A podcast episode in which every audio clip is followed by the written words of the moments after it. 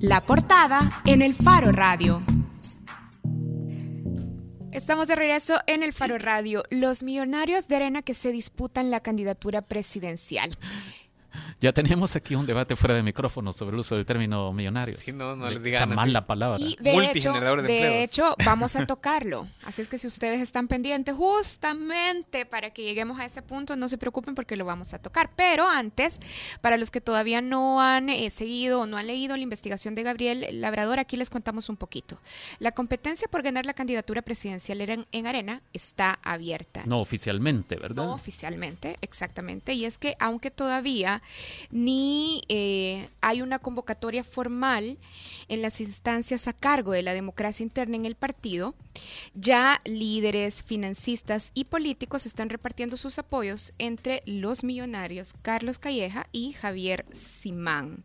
Gabriel Labrador, que ahora está con nosotros, eh, nos narra que entre abril y junio de 2017 ocurrieron por lo menos unos cinco episodios en los que estos empresarios, Carlos Calleja y Javier Simán, recibieron apoyos públicos incluso a la posibilidad de que se conviertan en candidatos. Y como ya también Ricardo lo dejaba ver, esto no es oficial, no hay una no hay un arranque de proceso oficial y por eso el COENA y otros líderes del partido ya han pedido más de una vez que la carrera que ya empezó, por lo menos eh, tenga un poco más de decoro de los eh, precandidatos. Hola Gabriel, de nuevo, gracias por estar aquí para explicar y discutir un poco más sobre tu tema. Muchísimas gracias por la invitación. Gabriel, a ver, empecemos hablando sobre lo que muestra tu investigación sobre Arena, porque vos decís que Arena está en un proceso entre dos bandos, bandos de políticos y empresarios que están repartiendo, repartiendo su apoyo y simpatía entre Calleja y Simán. ¿Podrías presentarnos brevemente el mapa de quienes apoyan a Simán y quienes apoyan a Calleja? Claro, es una historia que se digamos que viene de hace años, no es que con, en esta etapa del partido, en esta etapa del, momen, del momento que vive el partido, estos grupos se han creado, eso es, digamos, sería mentir. Los grupos que están alrededor de uno y otro aspirante a la candidatura presidencial ya existen desde hace algún tiempo eh, y están alineados desde hace algún tiempo. Lo que pasa es que con la coyuntura de las elecciones, tanto 2018 como 2019, pues eh, se han alineado de otra manera, han reconfigurado, han sumado otros apoyos, han sacado a, otros tantos. Es decir, son grupos que existían, eh, personajes relevantes del partido que han acompañado al partido desde toda su vida y que eh, ahora han tomado, digamos, un papel protagónico en esta carrera presidencial. En el caso del empresario de textiles, Javier Simán, creo que es eh, uno de sus eh, máximos padrinos, es su pariente, es su, su primo, eh, Ricardo Simán, que es presidente de la Junta Directiva de los Almacenes Simán. Eh, y él, pues, de nuevo, ha apoyado otras candidaturas antes. Recordemos, solo para poner un ejemplo, la de Edwin Zamora para 2015, cuando él intentó ser candidato de San Salvador, cuando él fue candidato de San Salvador. Em, también en este grupo de, Javier Simán está, por ejemplo, el empresario eh, Ricardo Sagrera, que es el, presidente de Ilasal. Están otros empresarios como eh, Roberto Murray Mesa, que es eh, del grupo Agrisal. Eh, y digamos que ellos son mm, los que están alineados más fuertemente con, este empresario Javier Simán. Dentro de los políticos que más lo acompañan, bueno, hay, hay, hay gente como Edwin Zamora, que ya decíamos fue el candidato de Arena para la alcaldía de San Salvador. Tom Hawk. Eh, pues tenemos una, una cita de él en el reportaje en el que él dice abiertamente, yo no tengo ninguna preferencia por este momento, ahorita el partido, yo soy miembro de la comisión política, estoy trabajando a favor del partido, no, no sobre un candidato, pero digamos, las fuentes con las que se construyó este reportaje, que son 15 por lo menos, entre diputados, dirigentes, ex dirigentes, asesores, ex diputados, eh, pues lo relacionan de alguna manera con eh, esa manera de hacer política de, Javier Simán. Y ya nos, ya nos estaban enlistando entonces, por ejemplo, apellidos como Sagrera, Murray Mesa, el mismo Ricardo Simán, Edwin Zamora, Tom Hawk y a Carlos Calleja. ¿Qué apoyos o qué personas le han endosado eh, simpatía dentro del partido? Perdón, no mencionaste a Poma. A Ricardo Poma, claro, cómo olvidarlo. Él es eh, un, empresario que en los últimos cuatro años ha estado bastante integrado a la dinámica del partido y que particularmente mm, en las carreras presidenciales, pues su nombre suele surgir, ¿verdad? Como uno de los principales apoyos de cualquiera de los contendientes. En este caso, ciertamente es una persona, un empresario, un multimillonario que está apoyando a Javier Simán. Eh, y eso explica, por ejemplo, por qué también ex dirigentes como Jorge Velado están, digamos, inclinados hacia este lado del, espectro en arena. Y en el otro bando, entonces, Gabriel, ¿qué apellidos se alinean? Los, apellidos, digamos, que, es, es, Este apellido es casi que una sombra de Mauricio Interiano también, o sea, en, el sentido que... Eh, bueno, estamos hablando de Tomás Regalado. Tomás Regalado, el, el zar del azúcar, él así como impulsó a la candidatura de Mauricio Interiano para las elecciones internas, está interesado en promover a Carlos Calleja, vicepresidente del Grupo Calleja, como el próximo candidato a la presidencia de, Arena. Junto a él hay otros empresarios como Roberto Crit, de, eh, fundador de Avianca Holdings, eh, y digamos, esos son digamos, como los, los empresarios de mayor edad, una generación más joven también está cuerpando a, Carlos Callejas y está integrada por los hijos o digamos los sucesores de estos señores que les mencioné ahorita. Por ejemplo, está Tomás Regalado Hijo, que es también un gran empresario del azúcar que está tiene los mismos intereses que su padre. Están también eh, los herederos del grupo Borja, eh, son los Borja Papini, que por ejemplo son los dueños del Diario Mundo, son los que tienen la concesión de Sertracen eh, y tienen inversiones en, múltiples áreas de la economía salvadoreña. También Alejandro Dueñas, que es digamos uno de los herederos del, de la familia Dueñas, eh, inversionistas inmobiliarios. Y digamos, obviamente hay más empresarios en esto, o sea, hay más personajes, pero en el cruce de información, que creo que eso es importante aclararlo, en el cruce de información con todas estas fuentes con las que hablé, pues para mí era importante que, hubiera coincidencias. Las personas que, de las que no obtuve coincidencias no salen mencionadas. Como personas que apoyan a uno u otro lado. Gabriel, tu investigación dice que hay una disputa entre empresarios y políticos en el interior del partido. ¿Nos podrías explicar ¿Cómo reparten esos bandos su apoyo entre los precandidatos? Ya nos enlistaste empresarios, pero vos decís también los políticos en el partido están divididos repartiendo sus apoyos. Hay una cosa interesante que es, eh, lo podemos ver con el COENA, la dirigencia del partido, por ejemplo, eh, está siendo muy permisiva con uno de los dos candidatos. Esa es mi, forma de, leer esto que está ocurriendo en el partido. ¿Por qué? Porque cada vez que Carlos Callejas ha tenido, Calleja, perdón, ha tenido algún evento, por ejemplo un almuerzo o que lo han invitado a una cena de recaudación de fondos del partido, pues se ha visto rodeado sin tapujos con gente del COENA. Eh, hubo un almuerzo a finales de abril eh, en el que el almuerzo era para él. el partido había convocado estructuras del departamento, estructuras de, otros lados, alcaldes, habían diputados, asesores en las que se invitó a Carlos Callejas y eh, se le invitó a gente del COENA, había gente del COENA ahí eh, en ese almuerzo. Entonces por eso siento que el, COENA de alguna manera está alineado con, con, con, Calleja, con el, con el aspirante. El COENA no ha hecho este tipo de eventos para o sea, de manera similar con, Javier Simán. Que decir que el COENA lo ha hecho es, digamos, que no... o el partido. ajá, exacto. O sea, no... Esta invitación fue informal. Pero ocurre que quien, quienes lo convocan son miembros de la dirigencia. Eh, ahí estaba Milagro Navas, que es también dirigente del COENA.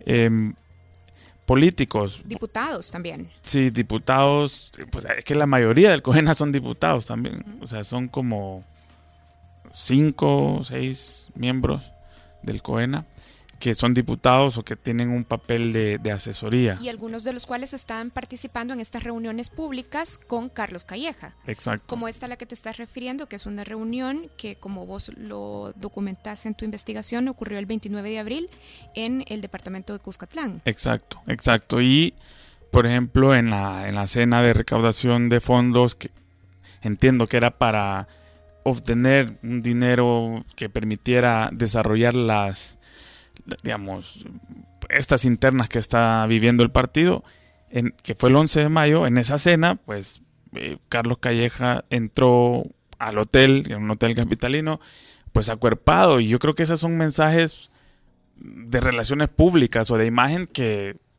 que hablan, que hablan de, cómo es la política aquí, quién está interesado en pues acompañar a un, a un candidato. O sea, ese tipo de cosas si un político no alcanza a ver que cuando acompaña a un candidato a un evento y entra a un salón concurrido donde hay miles de invitados y entran casi que de, brazos, o sea, eso es como...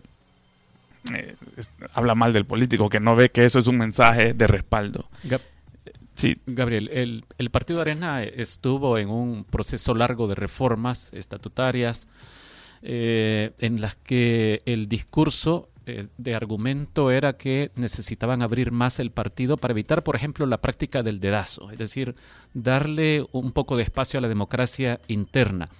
Y en tu reportaje vos mencionás que un punto de separación o de diferenciación entre el grupo de Javier Simán y el, de, y el que está gravitando alrededor de Carlos Calleja es precisamente que el primer grupo cree que ellos son los que pueden reclamar que lograron esta reforma en el partido. ¿Cuánto pesa entonces en esta disputa interna el hecho de que conozcamos de una actividad proselitista en favor de Carlos Calleja en la que alguien del COENA, que es la alcaldesa de Antiguo Cuscatlán, Milagro Navas, llega a plantear algo que a mí me huele como a dedazo, cuando termina diciendo, eh, sí, Carlos Calleja, te vamos a apoyar y vamos a luchar porque esta sea candidatura única. Es decir, ¿Cuánto puede pesar eso en esta disputa por la nominación a la presidencia del Partido Arena? Yo creo que tiene un peso enorme en el sentido que el, partido viene lidiando con estos intentos de democracia interna. No podemos decir que en Arena hay una democracia interna consolidada.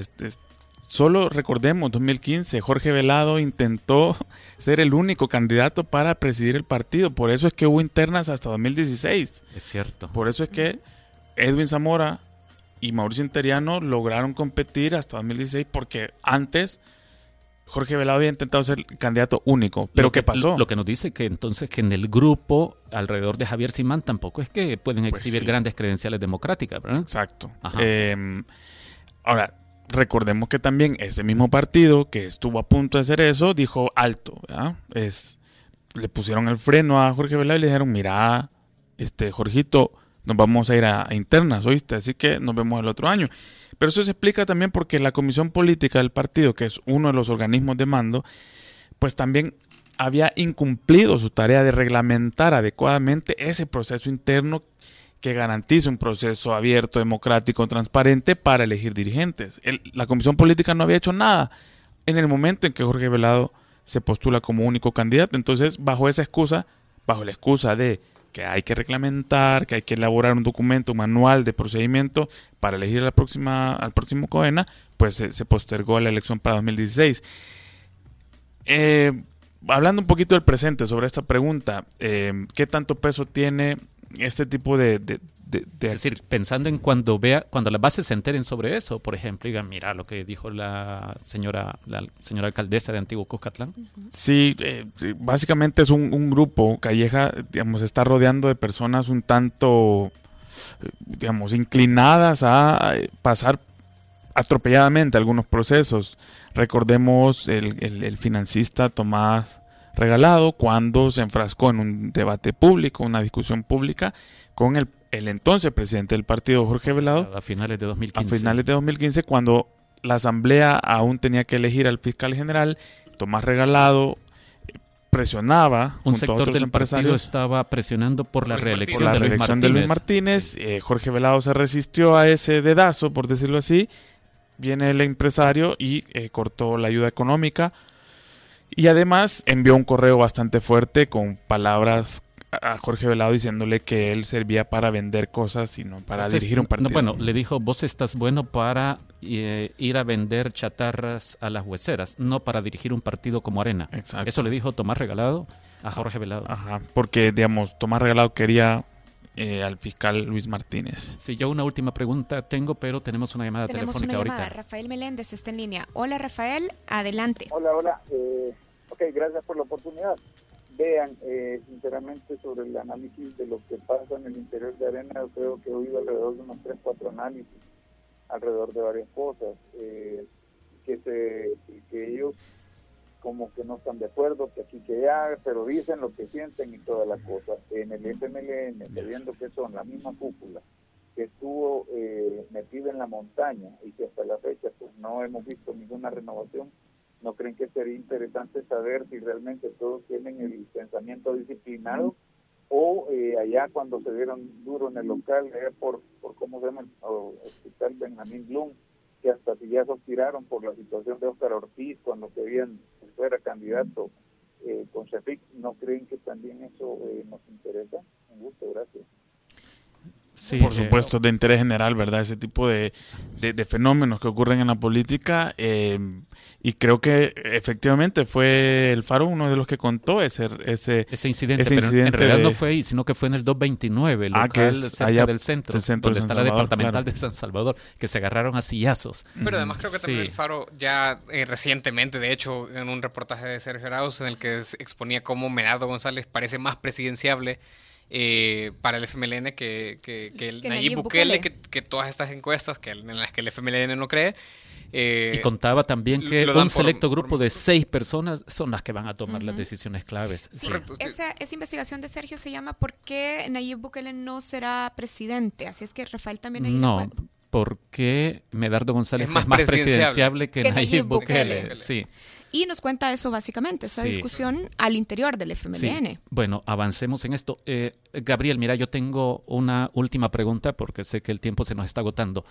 Y a todo esto, ¿qué pinta el presidente del partido, que debería ser una persona y que ponga orden y mm. esté con el gorgorito en la boca pitando faltas y, todo esto? Es decir, una especie de árbitro. Sí.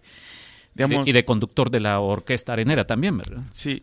Eh, Interiano eh, ha, recibido reclamos, llamadas, le han pedido reuniones desde los últimos meses, porque las estructuras que no necesariamente están conectadas con, eh, exactamente las decisiones que está tomando el partido sienten que la carrera presidencial está, está desbordándose y está, en, palabras de uno de los dirigentes, distrayendo a la militancia, que por creer que ya está el candidato presidencial o que ya hay aspirantes a ese cargo, eh, se olvidarán de enfocar sus esfuerzos para 2018.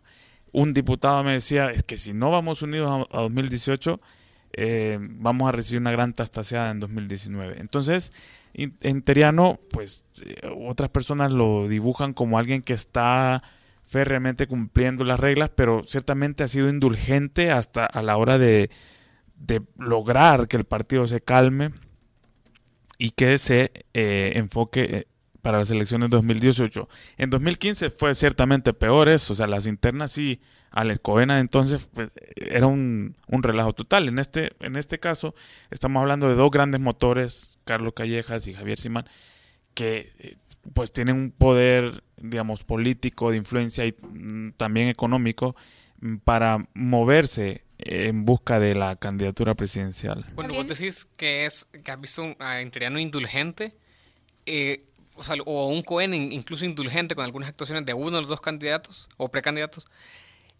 Es porque lo estás comparando con otros casos, supongo. Es decir, eh, en otros casos sí se ha evidenciado el poder que tiene el Coena o la guillotina o, la fuerza que tiene el Coena para hacerse sentir sobre gente que considera que no está siguiendo las reglas.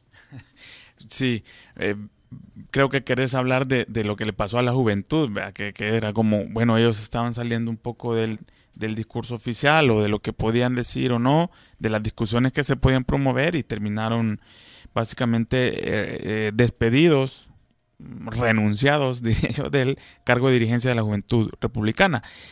Pero también menciono lo de la indulgencia porque el partido, bueno, como que fue emitiendo reglamentaciones cada vez más fuertes, más severas, más claras, de que no podían reunirse con eh, digamos, estructuras de mando no pueden reunirse con los aspirantes a ningún tipo de candidatos. En el último comunicado del 5 de junio, el COENA de Mauricio Interiano eh, em, emite que exactamente no se pueden reunir con ningún aspirante candidato presidencial, algo que no, no habían dicho en los comunicados anteriores. ¿verdad? Gabriel, yo tengo una pregunta final. De acuerdo a las normas, el que se convierte en candidato va a ser elegido por el voto de los miembros de las bases de Arena. Para eso hay un padrón interno en Arena. ¿Qué tanto confían los areneros en ese padrón? En este padrón creo que todavía no han caído en cuenta que, digamos, de, de cómo está configurado. Ciertamente para el que hubo en 2016, con el que votaron a este Coena eh, no tenían tanta confianza. De hecho, el Faro logramos publicar pues historias concretas de Chalatenango en el que bueno los, directores del partido en ese lugar en el municipio del Paraíso mencionaban que habían inscrito a gente que, que en realidad nunca había sido el partido y que la inscribieron solo porque le dijeron bueno mira usted va a poder elegir quién va a ser el candidato del partido o sea que probablemente si usted elige a a Beto León, que es el, director departamental del Paraíso de Arena, eh, pues él va a responder a sus intereses. Entonces había gente que decía que ese padrón estaba un poco chuco, que se había comprado con láminas y cosas de esas, que se les habían dado a, los, a los nuevos afiliados. El número del registro interno ha crecido, o sea, de, en 2016 fuera, eran 28 mil inscritos, ahora esa cifra se ha multiplicado hasta por tres. O sea, hay, hay un incremento bastante grande y eso creo que habla de las estructuras que están interesadas en que al final del día el registro se incline a su favor y que eso permitirá que el candidato presidencial que se elija para 2018 para 2019, perdón, em, sea ad hoc a los intereses de ciertos grupos de poder. Bien. Bueno, yo como había adelantado, solo quiero hacer un, comentario eh, reiterando que me llamó mucho la atención la reacción eh, aparentemente incómoda de muchas personas que no entendían por qué habíamos utilizado el término millonarios en nuestro titular de esta historia de, de, Gabriel. Y la razón es muy sencilla. Yo traté de explicarlo en redes sociales a quienes preguntaban. Les decía, eh, usamos el término millonarios porque esta historia va sobre millonarios, sobre dos millonarios disputándose una candidatura presidencial. Eh, y es que cuando planteaban, ¿y por qué no le llamaron emprendedores, por ejemplo, o generadores de empleo o empresarios? Eh, hay que recordar que un titular debe ser pertinente por un lado y por otro lado reflejar el contenido de la historia. Un titular como empresario o como político, por ejemplo, no habría reflejado de qué iba esta historia. Los millonarios en El Salvador, aunque sabemos que están eh, manejando los hilos del gobierno en la medida en que puedan, y pueden bastante, desde atrás, es decir, tras bastidores, muy pocas veces eh, se lanzan a la pila de lodo de la política partidaria para ellos salir a darse de golpes entre ellos. Eso estamos viendo hoy y creo que la investigación de Gabriel Labrador recoge muy bien ese punto. Millonario no es sinónimo de empresario y si pusiéramos juntos los términos millonario y empresario, entonces estamos hablando de un súper selectísimo eh, sector de la población salvadoreña que en realidad ha estado históricamente lleno de privilegios en un país de grandes desigualdades. Eh, por eso, sí, el, término millonario era eh, el, mejor, a mi juicio, para este titular y no debería ser tomado como peyorativo, eh, como aparentemente algunos lo leyeron. y alguien decía muy acertadamente ayer en Twitter, en este intercambio, que los salvadoreños aparentemente no tenemos problema en hacer retratos de la gente que sufre pobreza extrema pero al parecer hay quienes sí tienen problema en que se retrate, es decir, hay quienes piensan que hay que inhibirse de retratar a quienes gozan de riqueza extrema. Eh, ser millonario en un país como El Salvador significa que tenés un estatus de poder muy por encima del que ya tienen los poderosos formales como el presidente de un partido. Ya Gabriel nos lo hacía ver hace unos minutos cuando nos recordaba que uno de los principales financistas del partido Arena, Tomás Regalado, le dijo muy despectivamente, y, eso sí creo que, que, retrata odio de clases, usted, señor Jorge Velado, que era presidente de Arena, está bueno no para dirigir un partido como Arena, sino para ir a vender garnachas y chatarras a las hueseras. Sí. Eh, por eso creo que es importante eh, utilizar el término millonario. Y además no es un... Perdón, solo para cerrar. Y nos preguntaban también, pero ¿por qué no lo han utilizado con Nayib? Yo les decía, ya tenemos una historia en la que retratamos a Nayib como el millonario extraño en un partido como el FMLN, pero el titular debe ajustarse a la historia que retratamos y hasta ahora no hemos hecho una historia sobre los millonarios en el FMLN salvo aquella de la millonaria eh, Revolución. de Alba. Sí, pero en el caso de Nayib, la historia no iba sobre eso. Las historias de Nayib van sobre su disidencia con el partido, sobre cómo él aparentemente no logra ajustarse plenamente con su partido político. Solo para terminar de, de amarrar lo que has dicho, Saúl, me gusta mucho eso que has dicho. En el caso de Nayib, si hubiéramos titulado El millonario Nayib, etcétera, etcétera, eso hubiera sido sensacionalismo, que es de lo que me están acusando con, este titular. Eh, cuando el titular refleja un elemento transversal de la nota, no es un elemento terciario, secundario, pues está más que justificado un titular de ese tipo. Estamos hablando de cómo los millonarios están mojando el partido según su conveniencia. No es, no es un elemento que no, no digamos que no, no está retratado en, el texto. Por, muy por el contrario, en este texto estamos contando cómo ese poder acumulado de los millonarios incide en la configuración del partido. Tenés esencialmente dos apellidos, pero además alrededor de cada uno de estos dos apellidos, otro montón de apellidos de millonarios. Es una historia de eso, de millonarios. Bien, bueno, gracias a Gabriel que nos ha acompañado. Si ustedes todavía no han leído esta investigación de Gabriel, está publicada en la portada del faro.net. Cuando regresemos, vamos a hablar con el periodista salvadoreño en Washington, Julio Marenco, para hablar sobre el proceso de investigación que sigue el Senado de los Estados Unidos para determinar si Rusia pudo haber incidido en el proceso de elecciones presidenciales en Estados Unidos. Ya volvemos.